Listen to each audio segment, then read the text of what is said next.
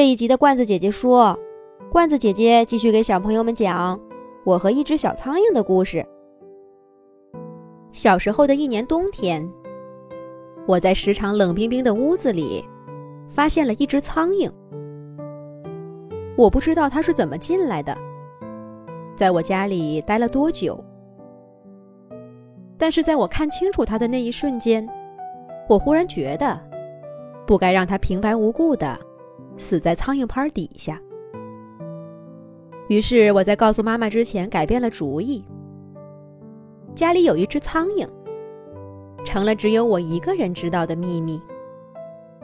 不过这个秘密，几天以后就被我抛在脑后了。小孩子的寒假，就是再无聊，也不至于只有一只苍蝇值得关注。几天以后。我又在一个黄昏，被妈妈从雪地里拎回来。抗议无效以后，只好又去窗户边儿画冰花玩。没错，我小的时候可玩的东西并不多。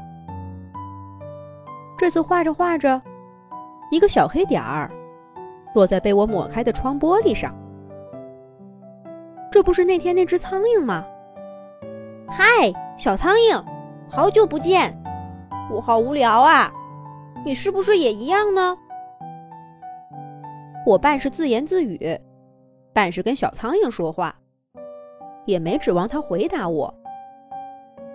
毕竟我在路上见到什么动物，也要跟人家说句话，还没见哪只猫猫狗狗回应过我呢。有时候有些胆小的动物还让我吓跑了呢。今天这只小苍蝇实在是反常，它没像那天一样忽悠忽悠的乱飞。不管我说什么，做什么，它就静静的趴在窗户上。咦，这是怎么回事儿？我把脑袋凑过去想看个清楚，可谁知道，小苍蝇爪爪一松，啪嗒一下。掉在我家的窗台上，翅膀着地，眼睛失神的望着天花板，小爪爪直扑腾，倒把我给吓了一跳。这是耍什么杂技呢？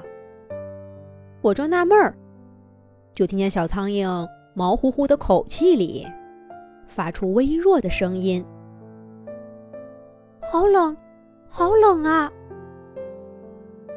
小苍蝇一边说，一边努力伸爪爪，搓着自己的身体。我一下子想起，每年秋天学校开运动会，在外面坐上一整天，到晚上快结束的时候，我整个身体都会冻成冰棍的样子。这只小苍蝇现在应该很难受吧？我得帮帮它。小罐子，离窗户远点儿。窗户缝里都是风。妈妈来的真不是时候。我很不情愿的离开窗边的沙发，又怕让她发现窗台上的小苍蝇，我只好一把拉上窗帘儿。可这样一来，窗台上就更冷了，小苍蝇不知道有多难受呢。妈妈在屋子里忙活了半天。我从没觉得时间过得这么漫长。终于等他走了，我飞跑到窗边，拉开窗帘儿，一股凉气扑来。我看到小苍蝇仰面朝天躺着，一动不动的。小苍蝇，小苍蝇！我着急的叫喊着，叫了几声，小苍蝇终于无力的甩了甩爪爪。却根本没力气说话了。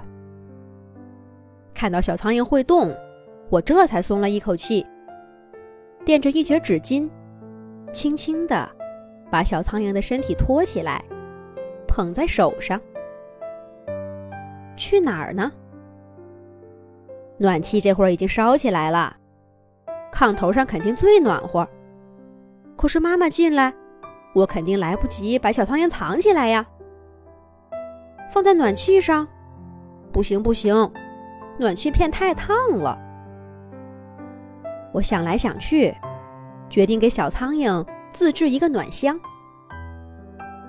我找来一个装橡皮的小盒子，撕了几条纸巾放在里面，又把小苍蝇的身体轻轻地移进去，然后盖上盖子，握在手里，小声地说：“喂，小苍蝇，要是暖过来了，就嗡嗡的叫上两声。”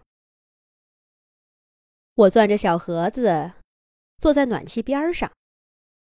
用两只手轮流暖着那个盒子，手凉了就放在暖气上取暖。妈妈进来好几次，取笑我说：“你看你刚才非要站窗户边儿，冻着了吧？好好靠着暖气暖和暖和吧。”而我呢，守着我的小秘密，不说话。时间一分一分的过去，那个小盒子里始终静悄悄的，仿佛什么都没有。我终于没有耐心，轻轻的打开盒子，看到小苍蝇依旧仰面朝天的躺着。快醒过来呀，小苍蝇，这里还不够暖和吗？我似乎听到小苍蝇在喃喃自语。好冷，好冷啊！我更卖力的暖着那个盒子，连妈妈叫我吃饭，我都偷偷的把橡皮盒子藏在口袋里。